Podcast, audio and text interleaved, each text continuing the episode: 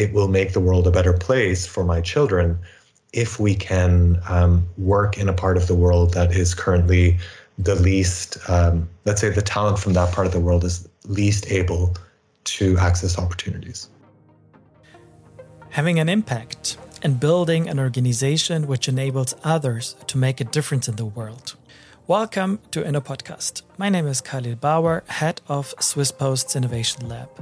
My today's guest is Arun Sharma, founder of 10 Academy. 10 Academy recruits high potentials in Africa, train them in three months on the hardest industry cases to become machine learning and data engineers, and get a high impact job afterwards. Arun is someone who really drives change and makes a difference. I am certain that you will really love how Arun built 10 Academy and what he learned along the way in this special long Christmas episode. In beginning of 2022, he will share that 10 Academy gets some amazing support from someone we all know. We didn't talk about it much, but from my view, the supporters' decision proves how meaningful 10 Academy will become. Arun studied electrical engineering in Canada, studied at Cambridge. He worked for Accenture and decided then to work for Doctors Without Borders in Darfur during the war.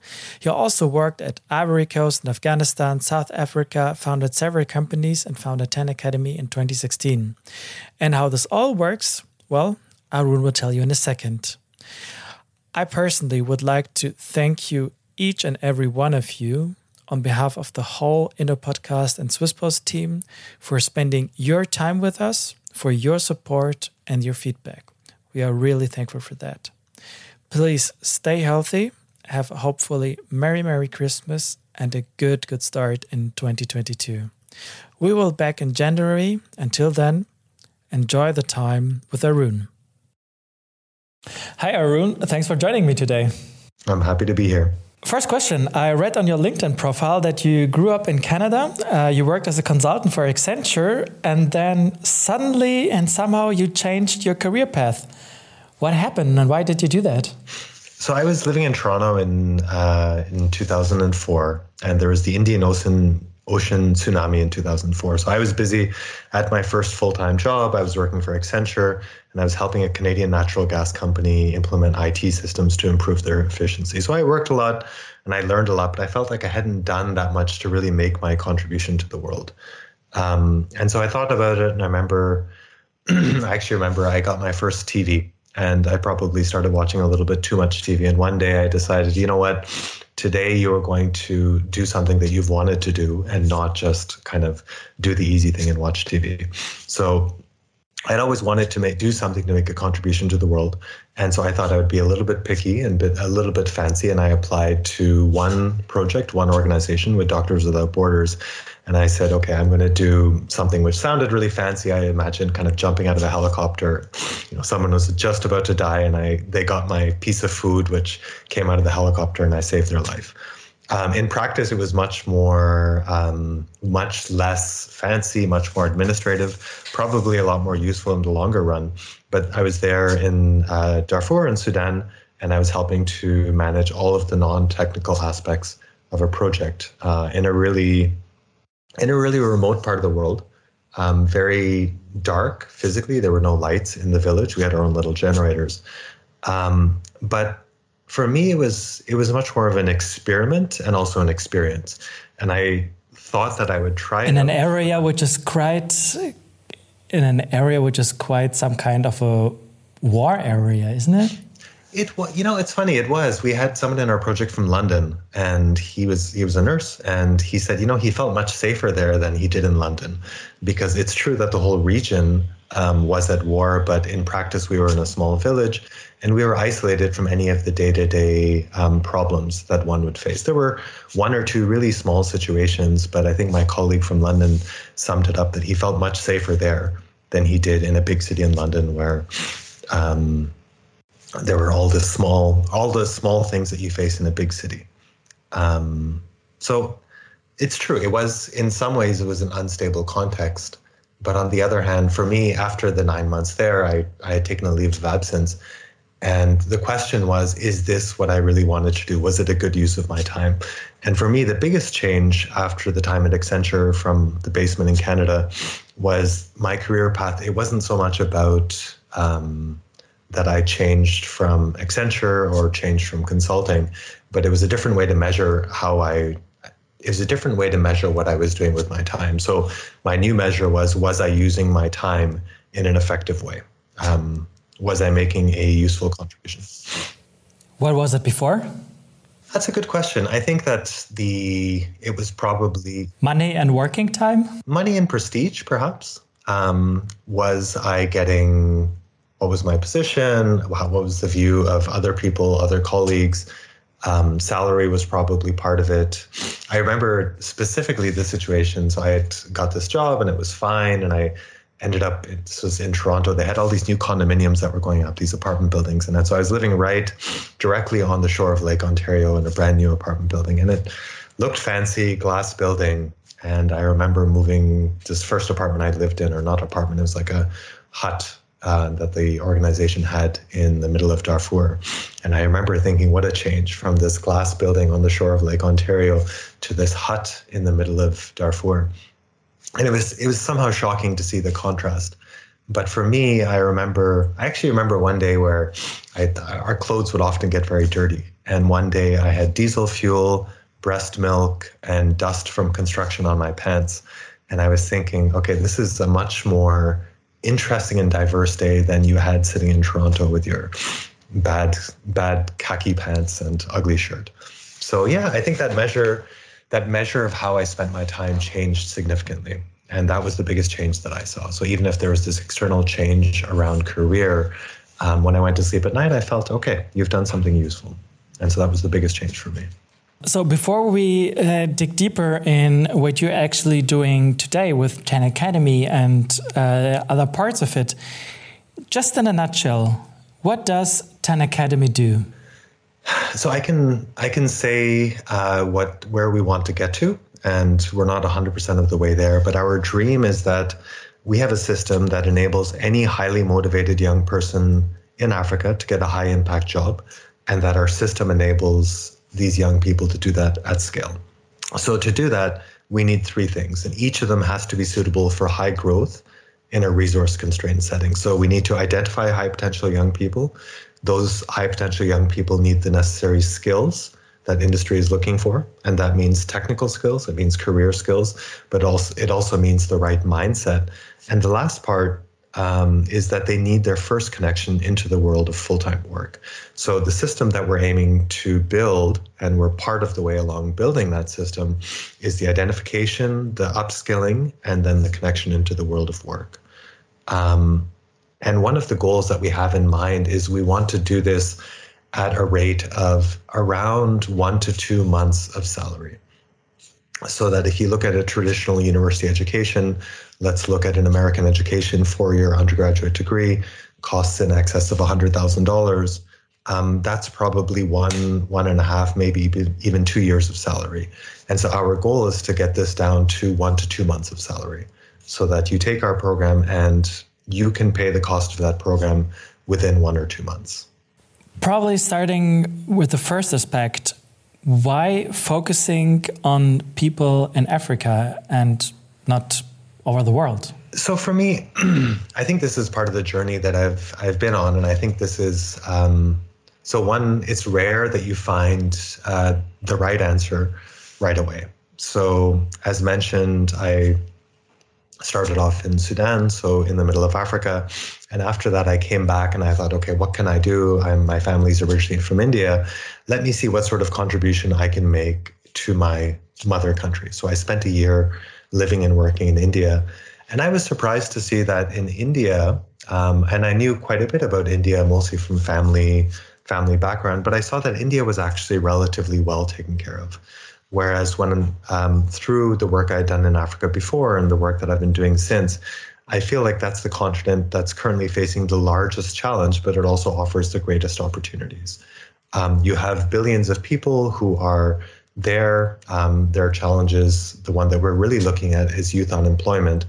And that, um, I think, offers the greatest chance to have impact. So that's reason number one. Reason number two, and I often get this question from people that I speak to are you actually from Africa? Why are you interested? So I think, as the father of three children, um, the world will be a better place for my children if one seventh of the world's population, today's current uh, African population, and that will continue to increase, if that one seventh of the world's population is enabled um, to make a contribution to the rest of the world, A, and B, if some of the most brilliant people from this pool of talent is able to, if we can find those people and to harness their contributions. And so um, that's that's my selfish motive. I think that we can, for me as a person, but also me, especially as a father, I think that it's it will make the world a better place for my children if we can um, work in a part of the world that is currently the least, um, let's say, the talent from that part of the world is least able to access opportunities. So, what I learned from you the first time we talked, and uh, when I looked on your homepage uh, of 10 Academy, what I understood is to train people in machine learning and data engineering so they can start working for um, for another company and what I was wondering, um, and I kind of really feel bad to ask the question, but what I was wondering if um, what what if they might end up working for some company in Europe or Canada or the United States, um, and not for an African company? So is that some is that a sustainable solution for the people there? So I think it's a really important question. Um, the short answer is we don't know the answer to it yet. Um, we're working on it, and we'll keep looking at it.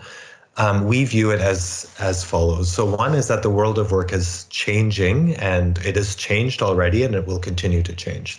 So the skills that we train our young people or our trainees on, they probably have very little to do with what they'll be in terms of the technology stack excuse me, what they'll be doing over the next five years. Um, so what we're looking for is a way for them to get into work, um, and that work environment is a continual learning environment. Um, and so that's so one they need to work so that they can keep learning and they can keep figuring out how the technology um, fits together they can keep working on um, the new pieces of technology that are coming down the line and they can continue to upgrade their skills. So we think that that is um, important. The second is we do train our trainees to be useful anywhere in the world.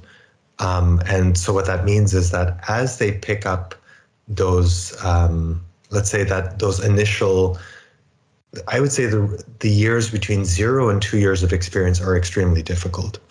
After that roles open up. Um, we see that a lot of companies in Africa who are looking for data science, machine learning roles, by and large, they don't have the capacity to train fresh graduates. Um, they are looking for people with experience, and they want those people with experience to help design the systems, and later on, perhaps to bring on um, some more experienced, uh, some of the more junior people. So our current view is that we it is essential for people to get into the world of work. We think that that's part of their training. Um, and because the jobs that they could be doing, whether they're based, their companies are based in California or in India or in Brazil or wherever, those jobs will be increasingly similar to the jobs that they would be asked to do if they come back to, excuse me, to Lagos or to uh, Addis or to wherever you are. We see that that transferability um, is very much there. The third thing that we're seeing, which we find interesting, is that there we, I think there's only two to three percent of our graduates who have physically left their home countries. So people who are working for companies anywhere in the world, by and large, they continue to be based wherever they are physically located. And so it's so so it's 97 98% 98% just like remote work basically. Yeah. And so, despite them working for companies based wherever they are, um, I think the fact that they're still physically based wherever they are based, it opens up other opportunities. So we see people who are doing high school training programs. We see a lot of mentoring that's happening. We see a lot of the halo effect, um, which comes from somebody who's taking up a job doing some really interesting, cool work, and who can explain exactly how technology ABC works to people who are perhaps one or two years behind them. And they're not necessarily, it, it's a very different thing. This is one thing that we're learning. If you see somebody who's exactly like you, who knows how to use the most modern cutting edge technologies that you read about on LinkedIn, and that person can explain it to you, and you can fluently switch between your let's say Amharic or between um, Yoruba and English, because sometimes it's it's a it's a closer association. But the challenge the challenge is how do we get more entry level jobs for our trainees on the continent? And that's something that we haven't cracked yet. So before we dig deeper in it about uh, what your current challenge is, um, can you probably describe um, why focusing on data science, data engineering, and machine learning, and for example, not focusing on other skills like design, app development, or similar stuff like that? So that's it's we've come to this over a over a couple of years. Um, so what we were looking for are three things, and machine learning engineering and data engineering nicely satisfy these three criteria. So, one is it's really important for us that graduates finish and they have they can neatly fit into a role that industry is recruiting for. And so, what we had in the past is that we graduated people. So, one looks back with embarrassment that you did something which was so uh, illogical. So, in 2017, we trained people and we said, look, these are smart people, they can do whatever you want. And industry said, okay, but what can they actually do? And we said, whatever you want and it wasn't a well enough defined uh, topic. Um, so we wanted to make sure that whatever, and it, we experimented and we've come closer and closer to what they can do. But machine learning engineering and data engineering are two well defined careers, and those are well defined for companies anywhere in the world. And that's important for us because we believe that the first job or the first years of work experience are part of people's training. And so there has to be a neat flow into a career anywhere in the world. So that's satis- criteria number one satisfied. Criteria number two satisfied is that it can be taught within, right now, we're looking at a three month long training. And this is the challenge with something like data science because there's, um, my partner would call this slow knowledge. There's a certain sense or a feeling for how does the experiment work? Um, are we working towards the good longer term goals? Um, these are not necessarily these are two topics that we believe we can teach to an industry standard within three months. And the third is we want to move, um, we see that the future is moving towards what's commonly called the fourth industrial revolution. And these um, separate differently than, let's say, app design or app development or um, web development or software engineering, these are rather towards uh, the increasing level of sophistication and complication. And so software engineering is fine, and we think that that's something that can be taught. We are happy to see that there are a number of other programs that are out there which teach those skills, but we want to take some of the most talented people and teach them to do, um, teach them to pick up this skill. And this is where, if you look at our tagline, where we want to take highly motivated young people and put them into high impact careers, we believe that through, as a machine learning engineer or as a data engineer, an individual person can have greater impact than working as a front end web developer. Probably a uh, few people I know, designers, I have uh, our UX team currently at the Espas Lab, they, they might disagree on that one, but this is another discussion. Let's dig deep into one topic. What is machine learning? Can you define that? so this is so whatever I say, I'm sure I'm wrong in some somebody will tell me I'm wrong and I'm okay with that. But basically the way I look at it is that machine learning is asking a computer to take in a set of data and based on that data to develop a model for what's likely to happen in the future. So we use techniques like this in our daily lives multiple times per day. So if I'm using Google Maps uh, while driving my car, there's some prediction of how long will it take me to get to wherever I'm going based on where I'm driving, how many other people are driving there, um, red lights. Maybe there's some weather prediction, but traffic prediction while driving.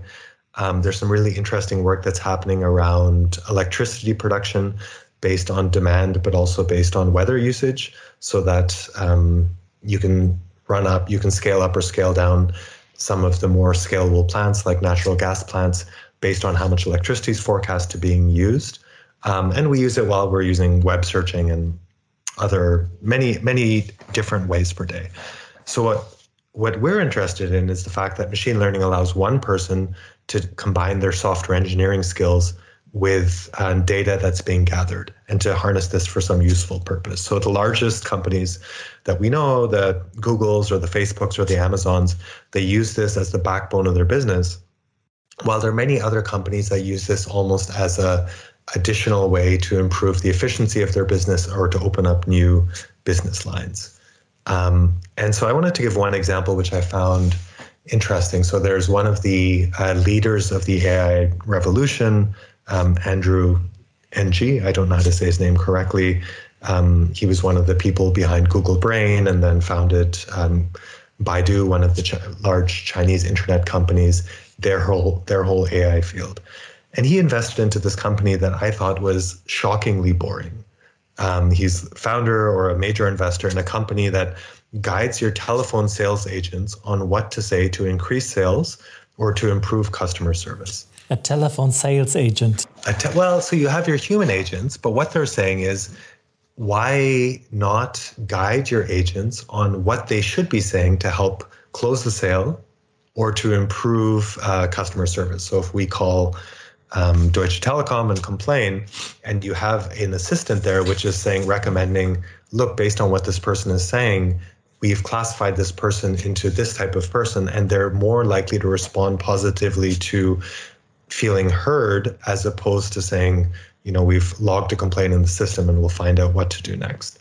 But it's a use case which is new, which utilizes this machine learning approach and it adds to what the humans can do. But it's so boring. It's so not interesting. And it doesn't fit with this idea of computers are taking over the world. But this is one of, I thought it was a good example of how AI is being, or machine learning is being integrated into um, how the world works in many um, not that fancy ways. But I think that's actually a sign for maturity when you have leaders in the field who are finding ways to earn good money by using technology in ways which integrate into how we live our lives in any case. What you, what you just described, is this something those people you train as machine learning engineers? Is that something they could do after finishing such a three months training? Probably, they probably couldn't do it themselves, right? So, to give you an example, um, that would be like asking could one software developer design a fully functional software system? Eventually, they could, but it wouldn't be a very efficient way for one person to do everything. So they could probably play one role on that um, within a larger team. But what they could absolutely do, and this is a typical um, this is a typical use case that we're seeing, is that our graduates come in and they're being asked to maintain and to optimize and to continue the development of systems that are already working. And this is something they can do. This is something they can absolutely do. And this is one of the really interesting differences between software and AI systems. So a software system in theory, you put it up, let's let's um, let's take the example of a website. You put it up and it's running and by and large that system should always keep running. But a machine learning system is software plus data and the data keeps changing. And so, what happens? Um, who there must always be a human in the loop to make sure that your system is still giving you a reasonable prediction, because the data may change, and that might be because human behavior changes, or it might be that your predictions, the machine is starting to make unusual predictions. So you must always have a human in the loop to maintain, to monitor, to optimize, and to keep improving what the systems are doing. And this is one thing um, that we actually find really interesting that um, there are, we think, more roles to keep the humans in the loop in these AI driven systems because you can't, it's, it wouldn't be a very good idea to automate everything away. You can't just leave them on cruise control. I can agree on that. Well, I can I cannot because I probably I am not so technical deep in it. But in the last episode um, or the episode before, I recorded with my CIO who basically exactly described this effect. He said we have some kind of a system up and running combined with an artificial intelligence system, but we always will need some kind of human interaction to make sure that this this machine we actually have there basically works the way uh, as we humans or we as a company want it's to to to behave or to decide and do things and that's why we will always there will always be some kind of human interaction and not just on autopilot like an homepage yeah and i think that's where you need these skilled people who understand the software who understand the data but they also need to understand what is the use case. Okay, let's take this uh, the second one. What is, from your perspective, what is data engineering or data science? Okay, so I'll, I'll answer the data engineering question. So, data engineering is a relatively new role. So, machine learning or AI models need a lot of data. And what some people would say is that there are enough good models that are out there. And actually, most of them probably don't even need to be um, developed. They're, they exist. You can buy one from, so are three large providers Amazon, um, Google, and Microsoft. You can buy their models, you can use them, you pay for usage it's there. Um, the challenge is how do you get the right data to feed those models?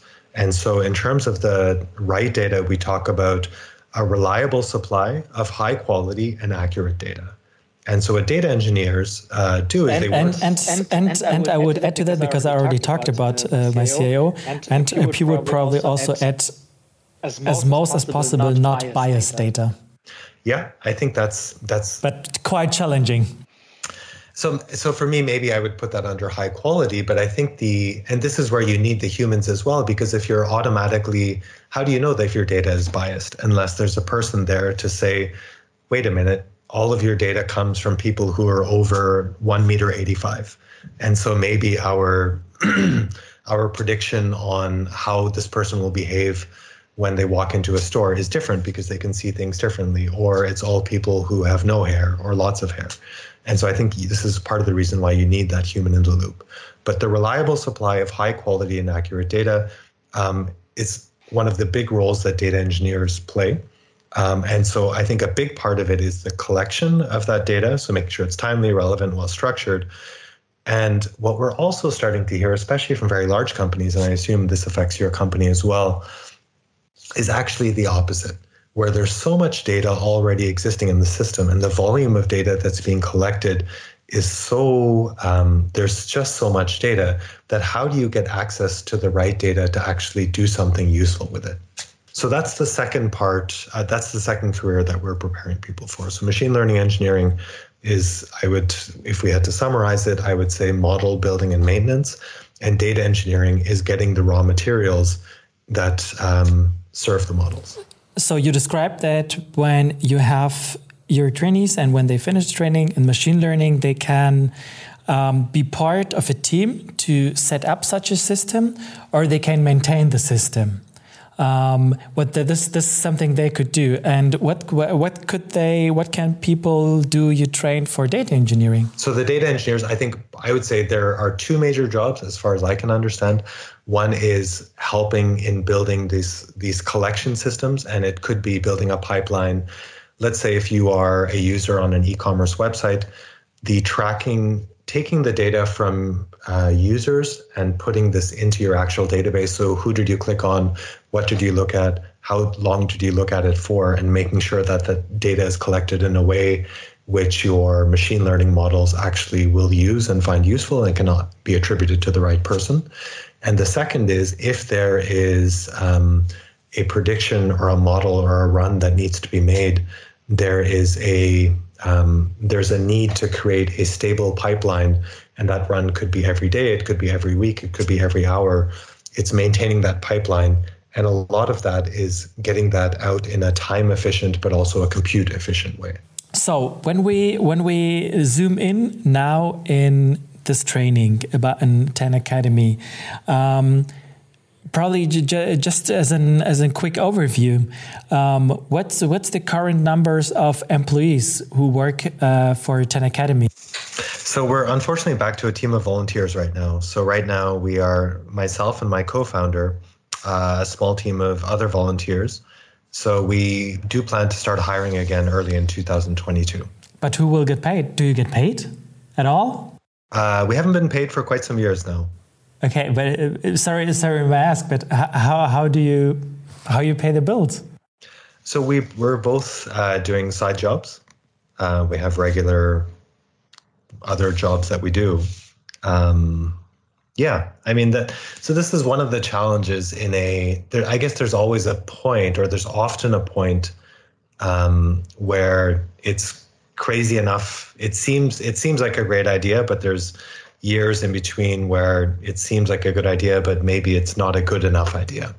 And that sort of validation or that people who are willing to take a bet on what you're doing, there are not that many people who are willing to do that. So we've been fortunate to have some donors over the years, but um, it's still yeah, it's still very much a volunteer driven organization. I have so many questions. Oh dear.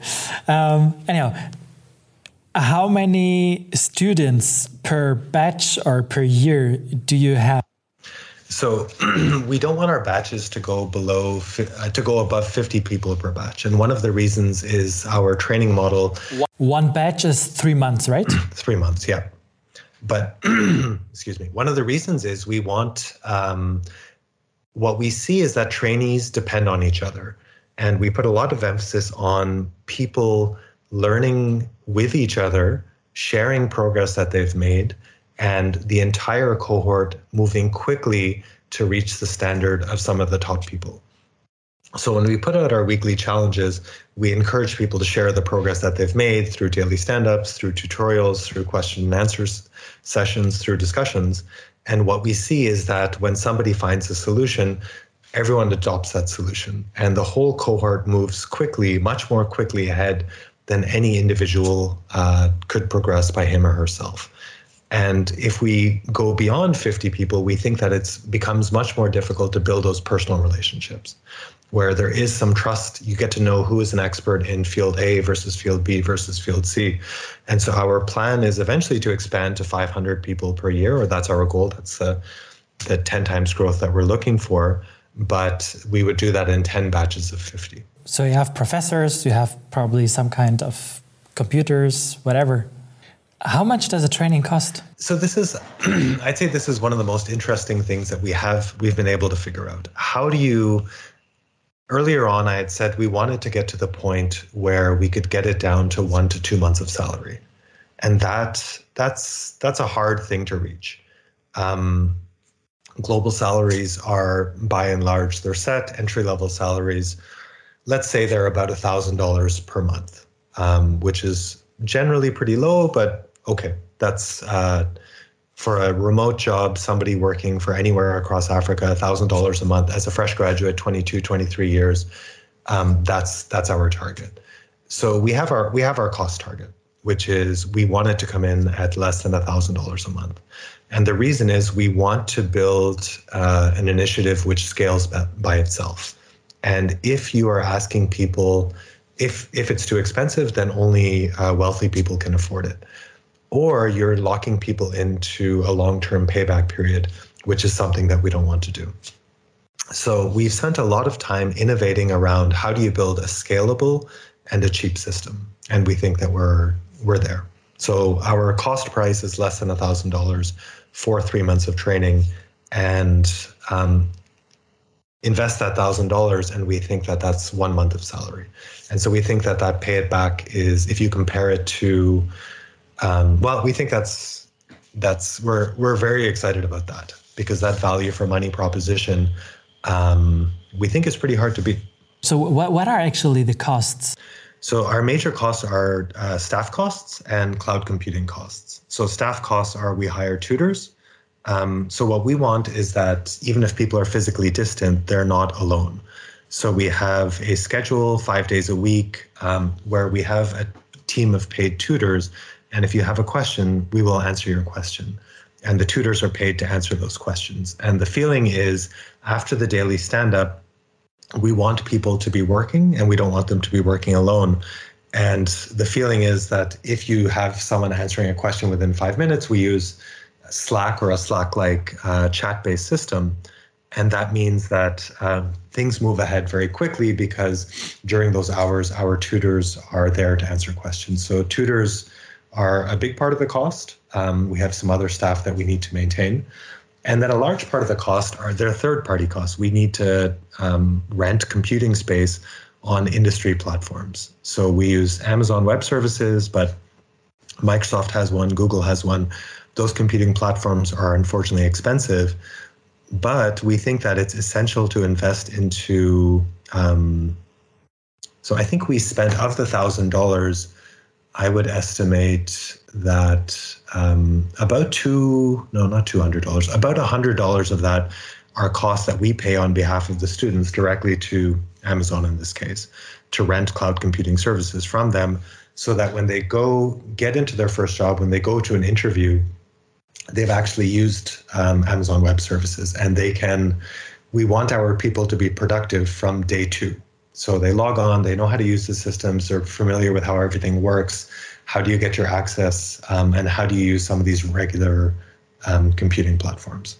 So those are those are our two major costs. Got it. So let's let's figure out step by step um, hiring people, training people, and getting them in the job. First things first. How do you find and how do you actually recruit these best talents on such a huge continent? So word of mouth is our strongest recruiter. Um, we currently we're we're doing no active recruiting, and we're still getting I think three to four people per day who are signing up and waiting for new information about our next cohort. We're getting uh, a number of people per week who are writing to ask when is our next training taking place.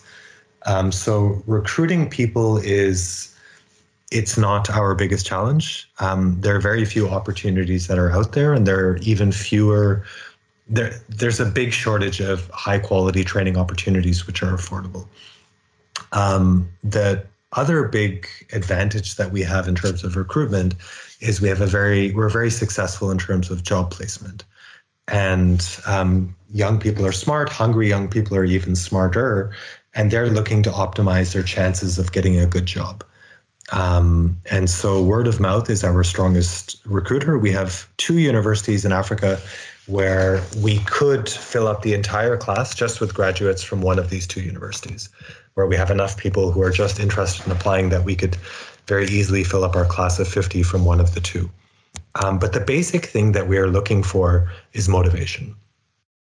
Um, so we believe that the most motivated people, if you give them the right support, it's not only the best predictor of long-term career success, but it's also a very good predictor of who will do well in our training. How do you figure out who is highly motivated? so we figure so we give them an incredibly difficult task and whoever doesn't give up um, we consider them to be motivated and so that's something that we've experimented it's, is that before the training or as part of the training before the training. So we have a one week long assessment where we say so we the application process is not very long. Um, so in our first first application process, we made it very long and very difficult, and we found that the people who took the made the effort to actually uh, complete the application process, that was a good filter. Um, we've we've always been trying to figure out how do we scale this, and our current approach is pretty straightforward: simple application process, a basic test, and then we give people a difficult challenge. And we important is that if you want to find, if you want to finish the challenge and you're willing to invest the 12 to 15 hours per day for one week, um, there is support that's available for you to finish that challenge. Anyone who wants to finish it and is able to put in the hard work over that one week long period can finish the challenge. But what we find is that the majority of people aren't, um, they're not willing to do it. And so actually, we this is one of our philosophical questions what are we training for and what are we searching for and so we've decided to search for motivation and to train for skills that employers are looking for but we can't we've decided that we don't know how to motivate people, um, but we know how to find it. Isn't that kind of mean? To, to let people work so much time uh, for a week in a, in a, in a kind of hiring or application process. So even before the training, that you have to work, uh, I don't know, five or six days a week for I don't know, twelve or fifteen hours a day, um, just to get just to get part of the badge and become part of the training. Isn't that, isn't that I don't know, isn't that mean? So is it mean? Um, no, we we take the view that it is um, if somebody actually wants to get a job anywhere in the world in this field, unfortunately, this is the expectation.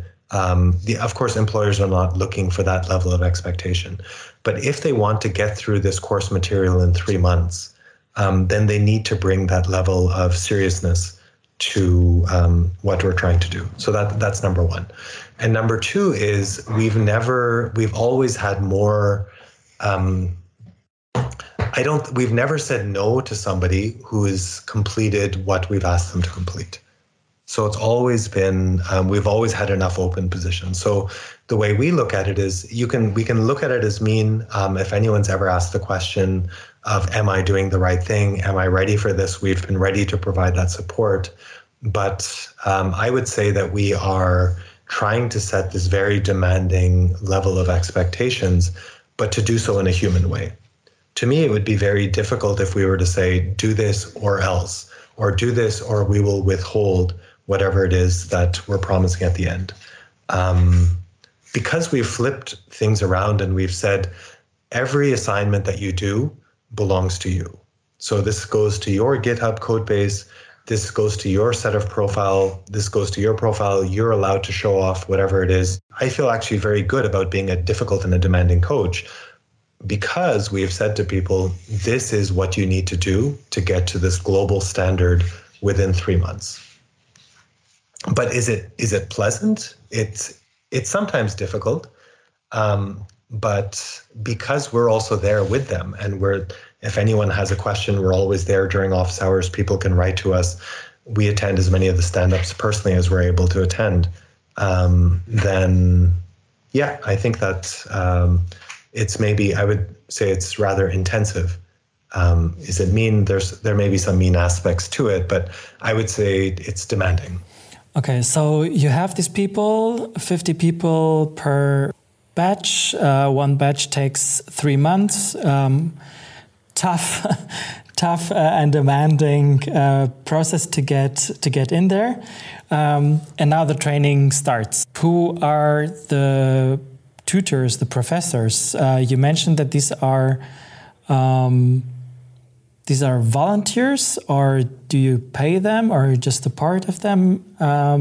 How do you find these professors? Who are they, and how this works? So, I, I just wanted to take one step back also to this question of uh, recruitment. So one of the, one of the reasons why we've designed this is we our dream is eventually to get away from the recommendation or the requirement that people have a university degree because we are convinced that uh, the eight or nine percent of people who go to university in Africa today are not the top eight or nine percent. They're sort of a we don't know who they are. They've somehow gotten to university. A lot of it is tied to socioeconomic status, um, but the one the one great equalizer is effort, and we think that it doesn't matter what you've done in the past, but if you're willing to put in the work, then we would like effort to be the great equalizer because it doesn't matter if you're female, if you're male, if you're rich, or if you're poor. If we create a fair system, then we hope that that effort will be the great equalizer in a scalable way. Um, so that's that's that's exciting for us. So eventually, we would love to get to the point where anyone who puts the effort in can also get in and not necessarily have to go to university, but they can come to a specific training program and do something really exciting. Um, the training is led by so we have two we have two different roles. One are our tutors, and those are paid roles. Those are people who tend to have one to two years of experience, ideally working in industry, working uh, in the machine learning engineering or the data engineering field. And their job is to be close contact with each individual student. They get to know the students. They work with groups of students. They can do specific inputs on topics one, two, or three. And they are very much like teaching assistants. Um, in a traditional university. Um, the challenges are designed by volunteers, um, and we design them either in house, but in more and more, what we're finding are companies are interested in making a contribution by saying, We would like to work with you to design a challenge which is similar to a challenge that we're facing in industry. And there's some really interesting challenges that have come out where uh, my partner, who's our our he takes care of everything that's related to the technology side, always says, "Give us your most difficult problem, and we'll find a way to put this into a week long challenge." And so that's oft those challenges often come from industry, and they do that on a volunteer basis. And sometimes um, they're also looking for um, the ability to hire based on who does really well on these challenges. Can you give us probably an example? Well, what is what is this kind of challenge or case you uh, get from some company from somewhere in the world? So one example into the in this year, um, we one company, an advertising came, company, said that they use they want to figure out what is the impact of their advertising on increasing brand awareness. So they had a bunch of data that was provided, and they did what's called an A/B test to find out. Um, there are two different ways to serve the ads, and they wanted to decide or to guess which was a more effective way. And so that was one example challenge. Another one was an agricultural company, and they wanted to uh, demonstrate what was the impact of their fertilizer on increasing agricultural yield. And they're a US based company, and the US government released a bunch of satellite um, LIDAR data, which mapped was ground mapping data. And they asked our trainees a really interesting challenge to programmatically come up with a way to develop a map and a prediction of. Um, so the, the company wanted to know was it the fertilizer or was it the ground? And so they wanted the program to say, okay, this is what the growth looked like. Now, this is what, based on what the ground looked like, this is um, what the difference would look like. And so they had, it's an enormous amount of data. It was the entire United States. And so they needed to be able to do this fast and reliably. The data is all there and it's free. But this is a typical data engineering task. How do you access this data in a fast way and in an accurate way? What we talked and what I also read is that beside the technical skills uh, during this training, you also pay some time, and it seemed quite a lot of time, and the general employability, let's put it this way. Can you describe a little bit what does that mean, and why do you actually spend quite a lot of time in that? So what we're seeing, so we we want to get people ready for the world of work. Um, and the degree of complexity of the roles that our people take up when they join uh, companies is high. And a large part is because you have to, work is becoming more interdisciplinary. And when you sit down at your first day of, of work, it's rare that you will be told exactly what to do it's much more common that you have to explore what is the current situation and you need to work with people from other departments, colleagues on your team, with other teams, and to understand what is the problem that they're facing. How do they see the problem that you are being asked to solve? And in many uh, instances, to convince them to work with you to release some of their precious time. Um, so we see communication as essential, uh, teamwork as essential we see um, we put some emphasis and we want to develop this further. We don't want to create problem solvers actually. Um, what we're trying to do are to create problem identifiers. So for us a problem solver is somebody who says your manager says this is the problem go and solve it. What we're trying to create is somebody who can go to their manager and say if we continue on this pathway in three months we will have the we will have a problem. So we should take action now because I believe that we are going to run into this problem.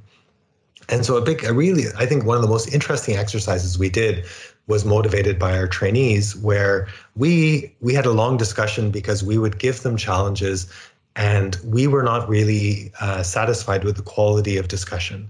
And a few of them said to us, and it was a great it was a great point. They said we've never learned how to ask good questions, and so we spent a week working with trainees, how do you ask a good question? What actually makes a good question?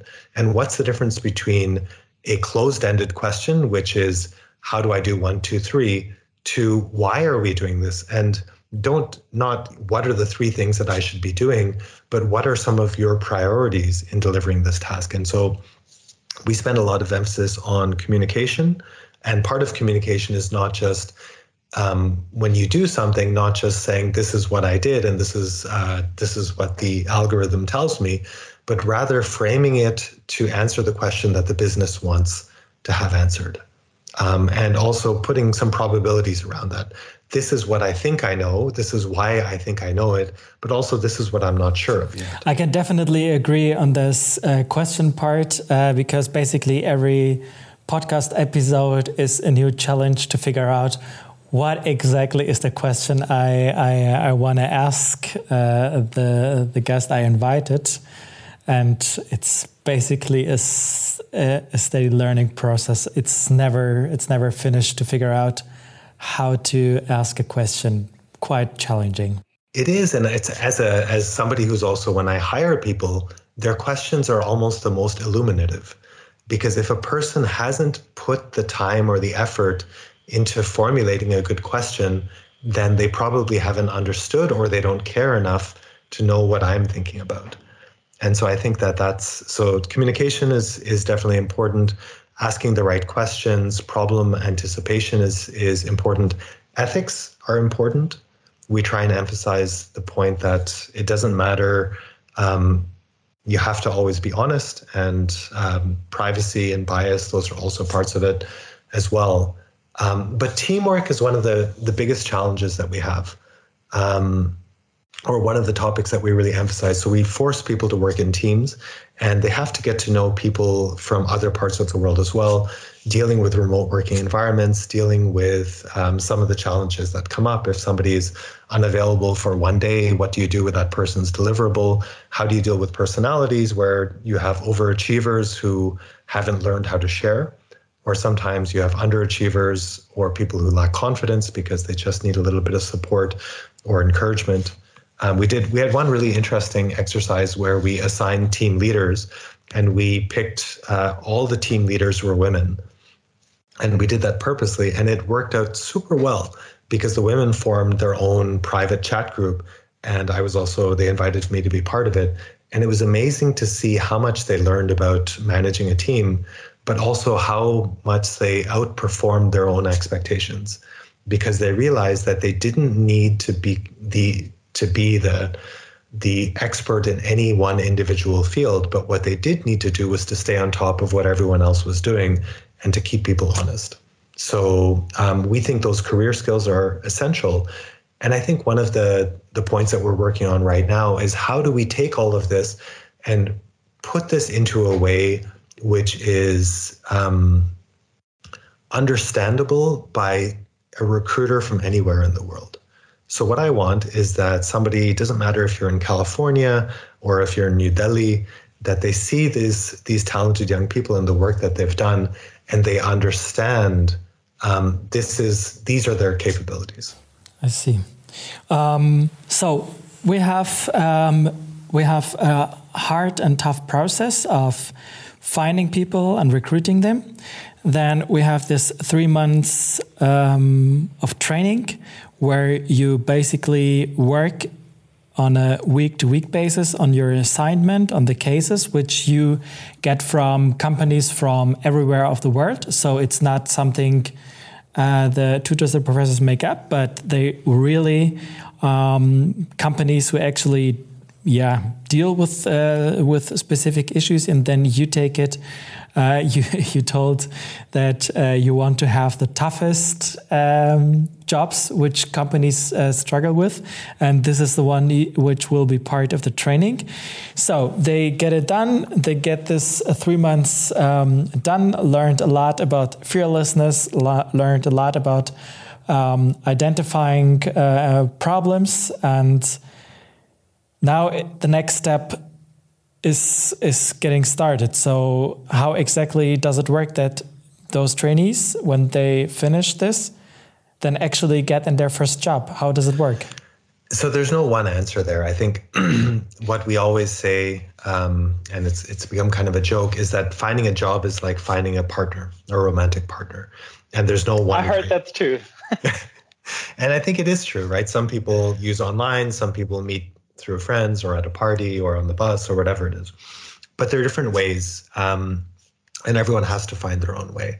But what's important, and just like when you're in a relationship, there's certain things, there's certain ways that you can improve your chances. So we provide support, indirect support, in three ways. One is that every single project has been designed to provide a clearly demonstrable output. So what we want is that when trainees finish, they have a set of 10 to 12 different projects that they can walk people through. And they can say this is what i did. This is the set of slides that i developed. This is the approach that i took. And by the way here's all the code that i wrote. And you can also walk through the code step by step line by line.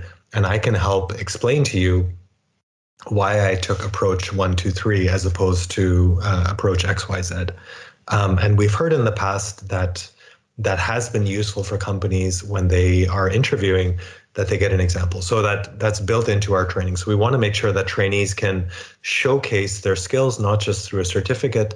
And because we don't have a name, we're very small. We haven't existed for very long. Um, our name recognition will not open any doors for us yet. So it's really important that we are able to showcase what trainees are able to showcase what they've been able to do. Um, the GitHub contribution is a very important part of that. We have some recruiters who are looking at GitHub as sort of the world's place where everyone stores their code.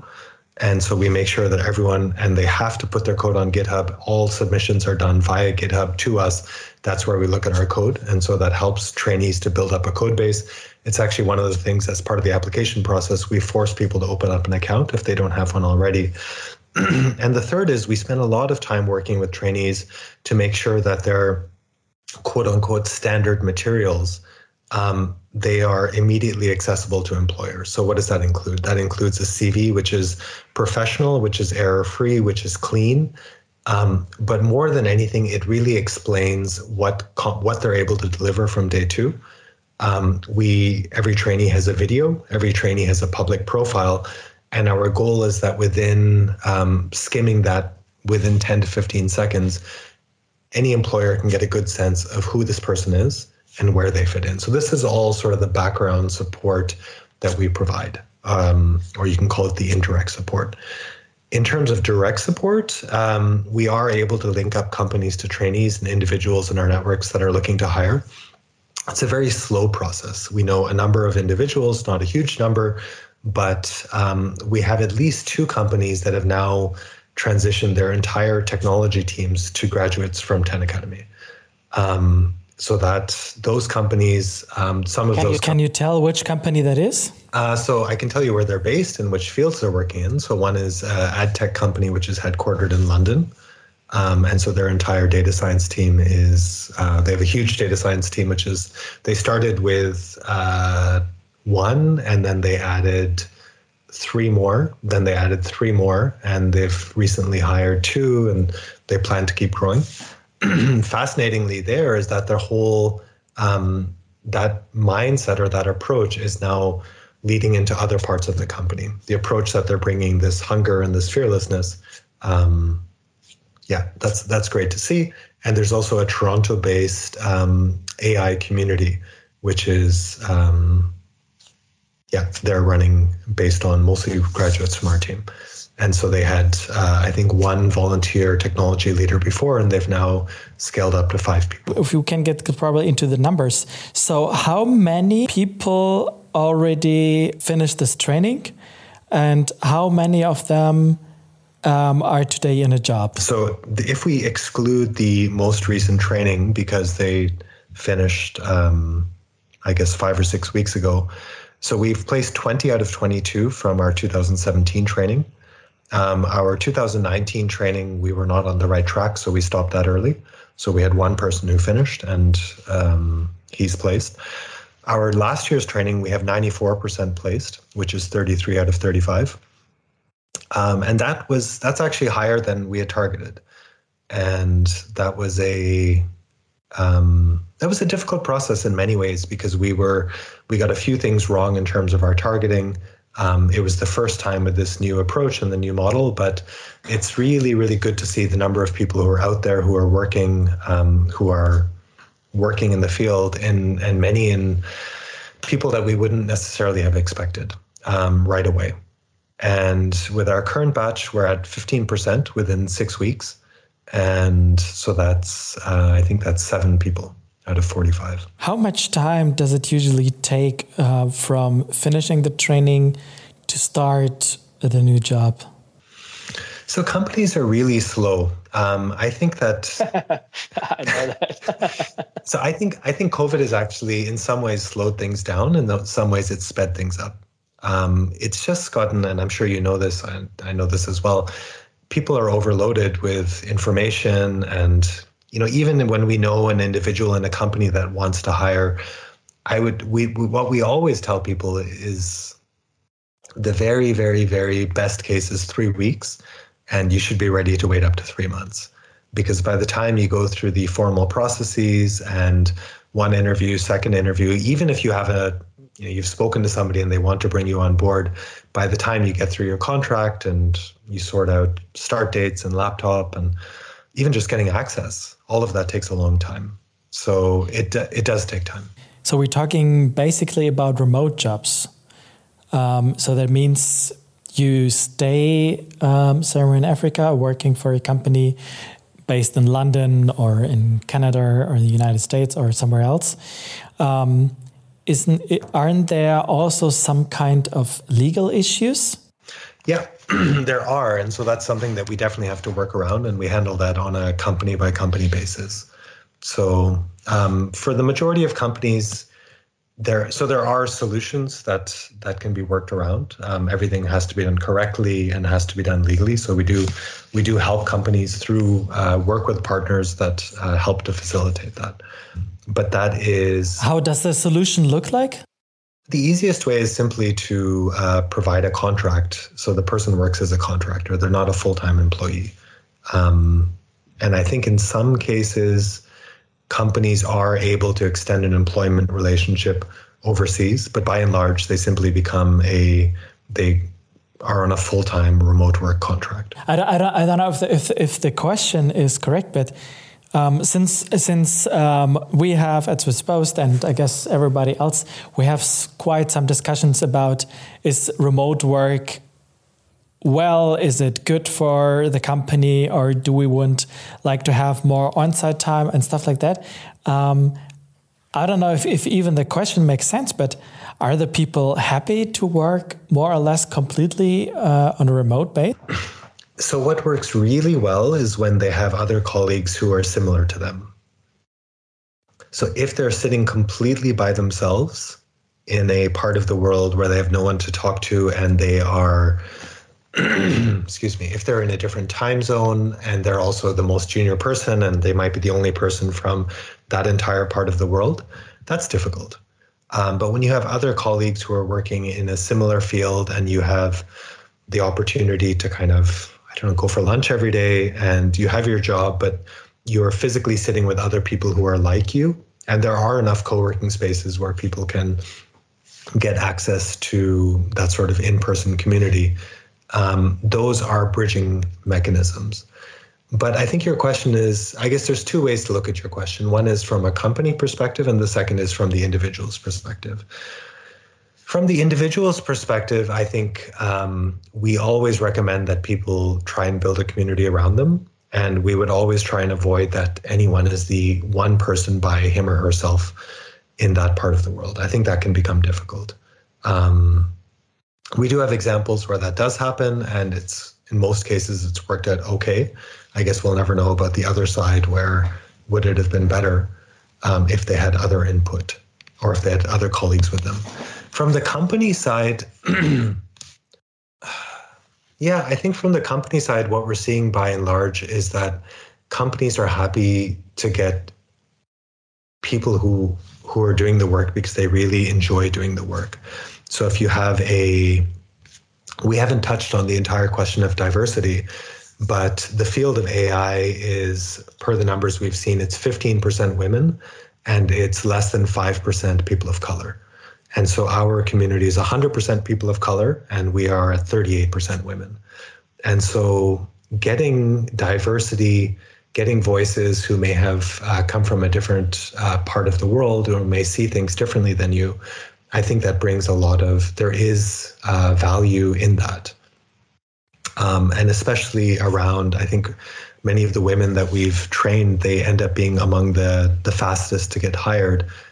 I think because there is this growing recognition that we do need diverse voices. Um, will remote be will remote work be here to stay? Um, I don't know. I don't know exactly how that'll develop. I know that in my lifetime, I've seen how India changed from being, you know, it was almost a joke in the early 2000s that um, because most Indians were, a lot of people were doing uh, BPO jobs, business process outsourcing. And they said, you know, uh, the good thing about a BPO job is you get paid well, but you can never spend it because you're you work uh, overnight and you sleep during the day. And so, but it, it took a decade, but it did transform. And I'm pretty sure that we will start to see this transformation and then these opportunities will. Um, so I, I can't predict the future, so I won't say much, but I think that I am happy if I get, I can draw my boundary around high potential young person has a high impact job and they can live with it. And as it's a little bit like the training, as long as we're open and transparent and fair and there are no surprises, people are not being treated poorly, then um, I'm okay with that. So let, let me let, let me try to summarize um, a little bit. So we have the intense uh, hiring process and recruiting process. We have this intense uh, three months of training um, where they learn.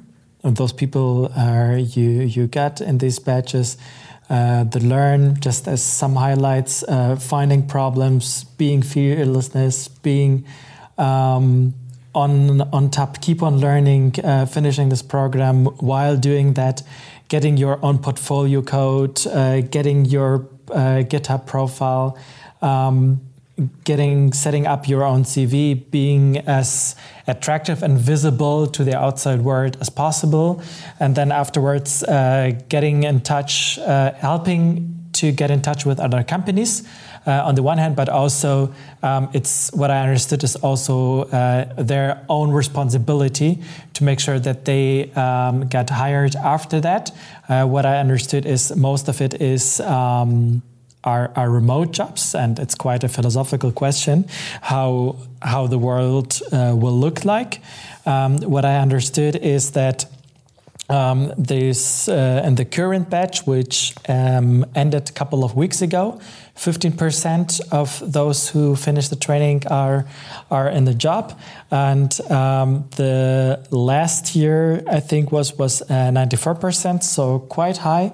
And what we also what also is just an just an almost a side effect, but I guess for a lot of companies quite important um, to get to such a such a program or such a pipeline that you have people um, people of color, which uh, yeah, at least uh, a lot of companies uh, like with diversity. So getting people of color, uh, getting women. I understood 38% of your uh, of your alumni are actually women, and to have women in this specific field, having people of black color in this um, in this field is something which I guess can make a huge difference um, to have these people, and um, also the way you stay in touch is um, to make sure that the those those areas where our uh, yeah more more alumni to make sure that they can stay in touch with other with telegram groups um, that there are some kind of organized communities uh, where you can work together probably but at least having some kind of lunch or dinner or whatever and so that this um, that, that, that, they don't become the feeling that they are on their own. Um, just as a really, really, really uh, brief summarize of um, of what you said. And what I would try to do is uh, to take our final lap. Uh, in, the, in, this episode, um, and I have three quick questions for you for the end. First one: Which founder fascinates you the most? So, again, I have to read a little bit more about them, um, but I like the guys at Stripe. so, the Stripe's a payment processing company. And what I'm, they, um, I think they really try and understand the foundational questions before they try and solve the questions. So they're really getting deep into some of the core issues that they're solving and building this uh, aspects of quality right from the ground up. So um, yeah, there's there's a lot more to read and to learn about them. Second question. Since this is last episode uh, for Christmas, what is your Christmas present as an advice uh, for people like me working at a corporate in Switzerland? I would I would give you some Belgian chocolate, but that's probably not politically correct for Swiss people. um, to be honest, I, I, unfortunately I don't even like chocolate at all, so it doesn't really matter for me. You're gonna lose your job. Um, so I think laughter. Um, I think the importance of laughter is really underestimated, and uh, there are many different ways to laugh. And so I think either if it's puns or funny stories of the world, but I wish uh, everyone who's listening, but especially colleagues at the Swiss Post, to take a little bit of time to laugh because life, uh, on one hand, can seem extremely serious. But if we take a step back, I think actually all of us are doing super well. And it's easy to it's easy to get so worried about optimizing for the last one to two percent and that we forget to enjoy or to laugh. And it's one thing that I learn from my colleagues in Africa every day. There's always space, no matter how difficult things are, um, that laughter is always there. Thank you. Um, at the Espas Lab entrance, we reserved some space for you. Which quote may we note there? So I'd like to share a quote from the Dalai Lama where he says that karma means action. So things change by action and not by prayer or by wish. And so I think that's one of the um, ideas that I like to remind myself of as far as I can. I forget it very often, but the one thing that we can control are the actions that we take. So I would just encourage uh, everyone to take action towards the goals that they want to reach. Karma means action. So things change by action, not by prayer, not by wish. Arun, thank you very much and Merry Christmas. Thank you. Thank you for having me.